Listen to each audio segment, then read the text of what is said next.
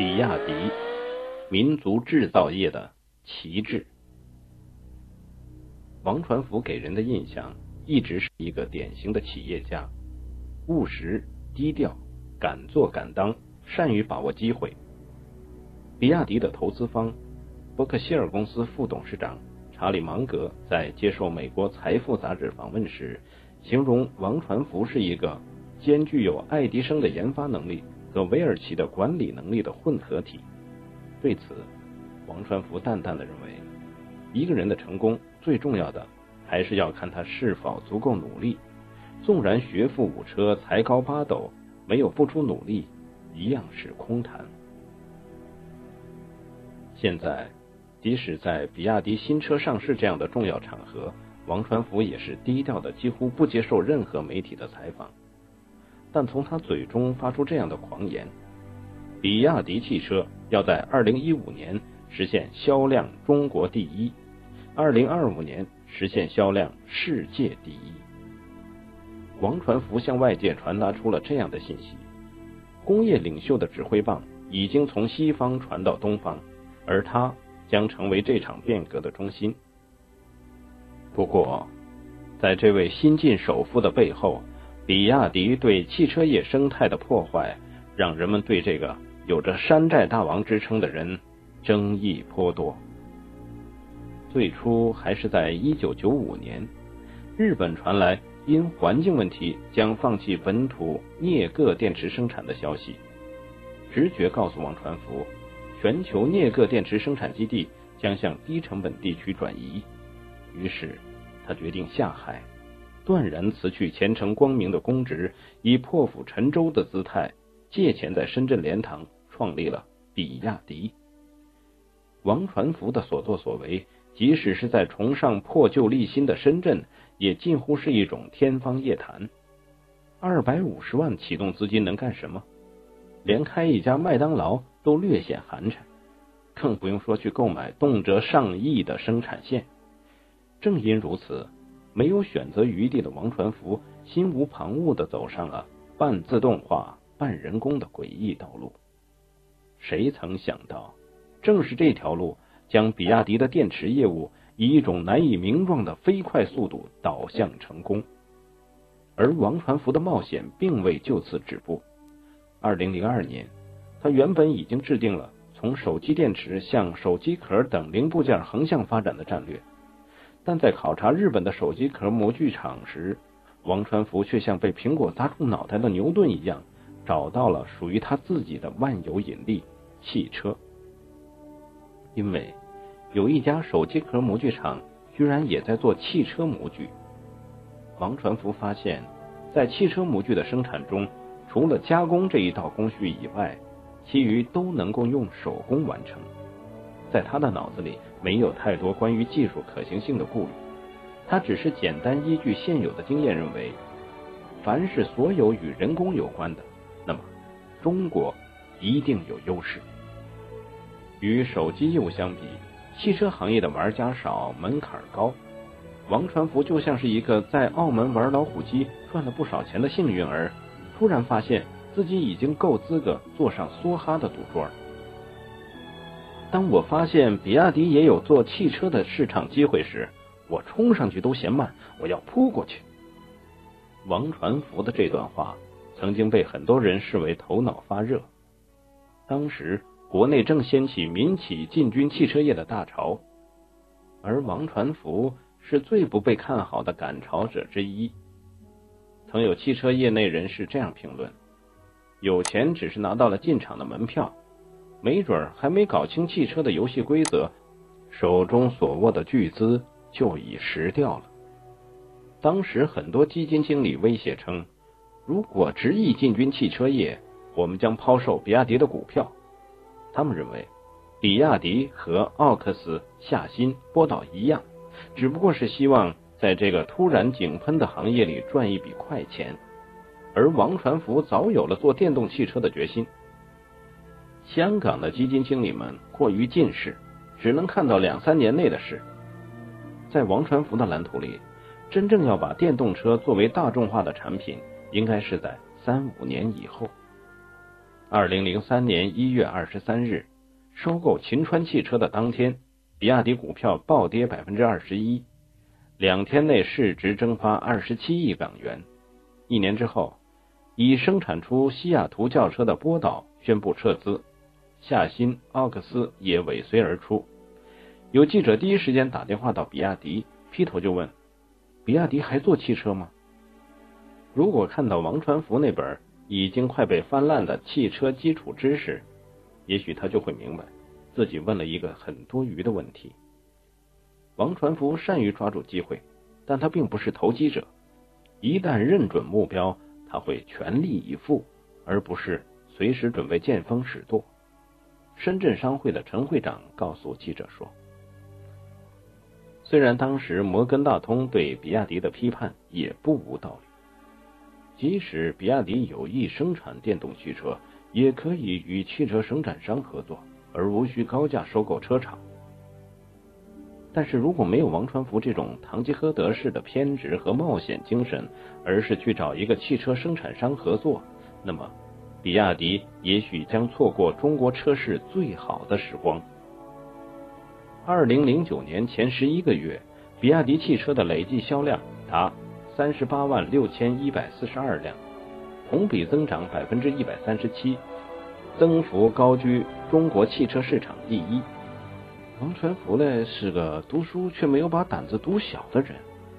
比亚迪汽车销售公司总经理夏志兵这样说：“现在来看，比亚迪的成功，纵然当初有豪赌的一面。”但也有深层次的内在原因，在王传福的价值观中，从来不会对技术嫌贫爱富。比起他常被人称道的没有技术恐惧，其实他更弥足珍贵的反而是没有技术偏见。王传福坚信，在制造业中，核心技术没什么大不了，低技术含量的工作也不是一无是处。毕竟在世界五百强里。除了比尔盖茨，还有沃尔玛。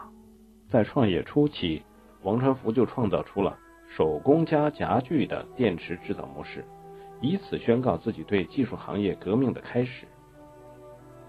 很多人用“师夷长技以制夷”来概括王传福的成功。在比亚迪的工厂里，除了人还是人。这些工人以十分之一甚至更低的成本，替代了高达几千万元的设备投入。就靠这个，王传福硬是和索尼、三洋等日本电池产业巨头短兵相接，并最终击败了他们。此外，对于人们议论最多的山寨话题，王传福也是有着自己独到的理解。而且也是因为山寨，比亚迪常年与富士康、索尼及三洋纠缠于法庭。王传福甚至成立了一个一百多人的知识产权团队，专门应对这类官司。富士康一名不愿意透露姓名的中层曾恶狠狠的表示：“说难听一点啊，这个团队啊，就是专利规避的团队。”而一旦说到专利，王传福以他所特有的研究型老板的身份，可以理直气壮的嗤之以鼻。新产品的开发实际上百分之六十来自公开文献，百分之三十来自现成样品，百分之五。来自原材料等因素，自身的研究实际上不过只有百分之五左右。这在企业家中，从没有人像他这样公然藐视专利。当王传福把人海战术和山寨精神带到汽车业的时候，又是一场巨大的变革。当二零零七年，比亚迪 F 三以七万多元的价格，一举击破了国内众多消费者的心理防线。当一辆丰田花冠对于大多数普通人来说，如同一个价值不菲的 LV 包时，比亚迪推出的 F 三就如同一个超 A 货 LV。在有关比亚迪的报道中，总会提到王传福如何带头把崭新的模板汽车拆成破烂。王传福对此也很坦率：汽车也就是四个轮子一个外壳，任何一部车都难免和别人有一些相似的元素。我不会从头开始去创造一部车，我要站在世界比较领先的平台上去做。在王传福之前，几乎每个中国投资者都用同一种思路做汽车，向意大利设计公司购买设计图纸，到日本的模具厂开模，向阿尔文美驰购买底盘。最后的结果是，造车就像超市采购，企业需要自己动手的只有三件事：想好该生产什么样的车，组装零部件，然后销售出去。而王传福却主导了从汽车产品开始，一步步向上游延伸的逆向扩张。比亚迪新闻发言人王建军告诉记者：“除了玻璃、轮胎和钢板不能自己制造，其他所有零部件都将是 Made in BYD。”在全球制造业分工精细化的背景下，王传福大玩垂直整合，逆势而行。再次表现出了他藐视游戏规则的一面。在比亚迪汽车自给自足的供应链中，王传福就像一个君王，不必看任何人的眼色。他的才华让他显得自信，甚至有些自负，而他的自负更多的是表现在他对产业链和对比亚迪的控制欲上。一位汽车业内人士如此评价。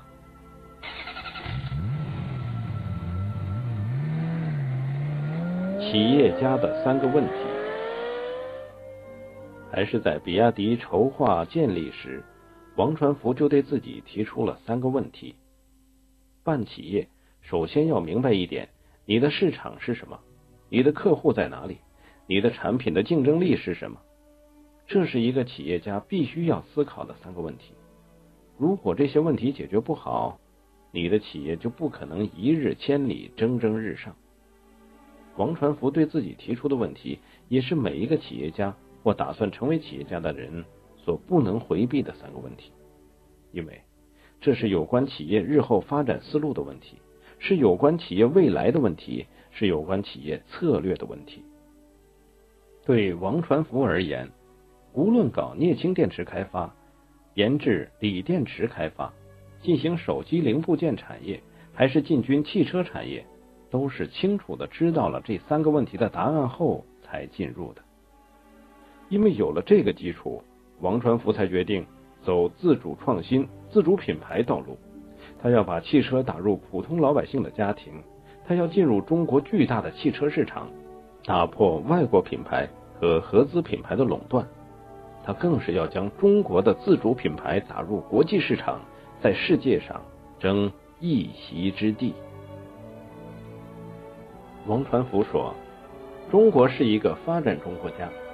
我觉得汽车进入家庭在中国刚刚开始，因为中国拥有轿车的家庭还比较少，汽车在中国还有很大的发展空间。随着经济的发展，人民生活水平的提高，尤其是汽车厂家对经济型车价格的不断调整，进入家庭的汽车会越来越多。未来十到二十年。”中国的 GDP 会持续高速增长，这就会产生一个财富效应，会有大量中产阶级的形成。所以，我们的汽车产品有很大的市场。我希望能把比亚迪打造成一个世界一流的汽车企业。我们的目标是很大的，我们的竞争对手不止在国内，我们要锁定国外的那些大厂商，如丰田、福特等。实际上。早在王传福收购西安秦川汽车有限公司的二零零三年，中国已经成为全球第四大汽车消费国。国外汽车巨头也都看中了中国这个巨大的市场，纷纷寻求合资合作，积极抢占中国市场。德国大众、宝马、韩国的现代、日本丰田、日产、马自达都全面进入中国市场，并且都由以前单一车型的合作。提升为全面的合资合作，有的甚至提出建立独资企业的要求。面对高速增长的中国汽车市场，面对强大外来势力，比亚迪产品的竞争力是什么？比亚迪又能够拿什么与他们竞争？王传福说：“我们在创业中感觉汽车产业与别的产业不一样，我们带着一颗充满希望的雄心进入这个产业，从中国的玩具。”家电以及摩托车、手机、IT 产业等都可以看到，中国汽车不应该是这个样子。中国是一个制造大国，在家电、玩具产业等行业上有着巨大的优势，他们在国际市场上占据着很大的市场份额。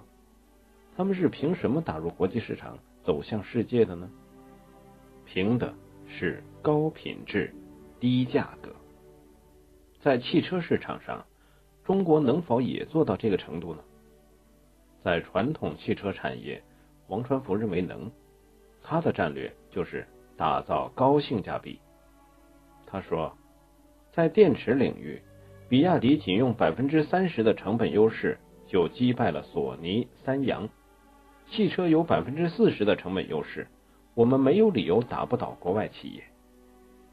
王传福之所以这么自信，是因为他有着强大的制胜法宝，就是比亚迪一贯的成本优势。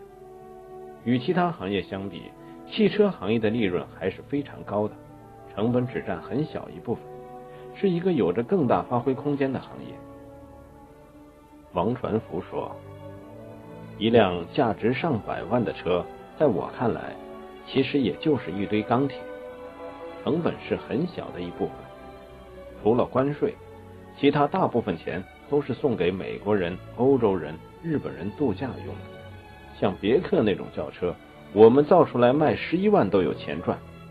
美国的工人一小时挣几十美元，他们的别克车也就卖一点八万美元。那你想？我们的价格空间该有多大呢？基于此，王传福更有信心去面对大大小小的品牌，更相信自己能在这场较量中胜出。他说：“在所有的产品线里设定性价标杆，我们会让竞争对手翻不过去。怎样让他翻不过去呢？最后，我们认为，一个企业的核心竞争力就是。”价格、品质、效率，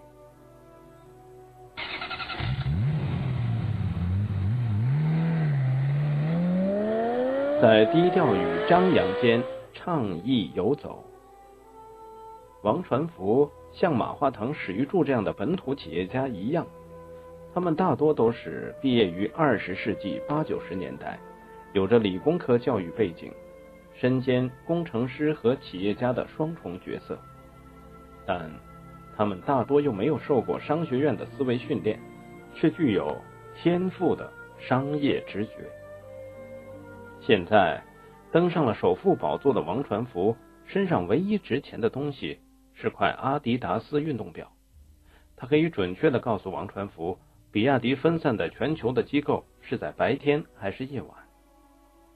王传福是汽车圈内一个低调的人，对多数人而言，来自自我价值实现的满足感远远高于吃好用好的那点个人享受。这个来自安徽巢湖无为县的农家少年，最恐惧的就是碌碌无为。在中国的企业界，作为自主品牌的后来者，王传福没有李书福的高调与张扬。也没有尹同悦的行业话语权，但这个平时缺少豪言壮语的掌门人，也曾经令人瞠目结舌的高调放出了二零一五年成为中国第一，二零二五年成为世界第一。在不遵循常理、敢想敢做的王传福眼里，似乎一切都可颠覆，一切皆可改变。然而，直到现在。这个看似远在天边的目标还在震惊着汽车界，而他却从未喊出“我要做中国首富”的口号。但这个平时低调的技术狂人，却在埋头潜心研究时，一不小心变成了中国内地最有钱的人。在中国企业界，拥有汽车梦的特立独行者不少，比如语出惊人的吉利汽车总裁李书福。走到哪里都是全场的焦点。还有重庆力帆董事长尹明善，幽默诙谐，总是人未到，笑声先到。只有王传福一贯沉默安稳，犹如隐形人。他个头不高，走路飞快，和中国大多数的民营企业家一样，王传福喜欢加班到深夜。他甚至从未登顶过黄山，虽然黄山与他的家乡近在咫尺。王传福说：“以前没去是因为没有钱，现在是因为没有时间。与旁人聊天的时候，王传福更愿意谈车。关于本人，他常这么概括自己：我觉得自己身上还是有些冒险基因的。